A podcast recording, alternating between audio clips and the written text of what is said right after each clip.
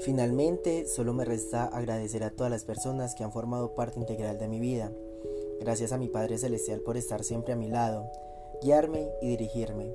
Gracias a mi esposo por su amor, comprensión y apoyo. Gracias a mis dos hijos porque son mi luz y mi motivación. Gracias a mi madre por cuidarme y apoyarme. Gracias a mi padre por protegerme y ayudarme. Gracias a mi abuela por sus enseñanzas y cuidados. Gracias a todas las personas que han pasado por mi vida, todas me han enseñado y contagiado de algo especial. Soy Sandra Janet Marín Taborda y esta fue mi historia de vida.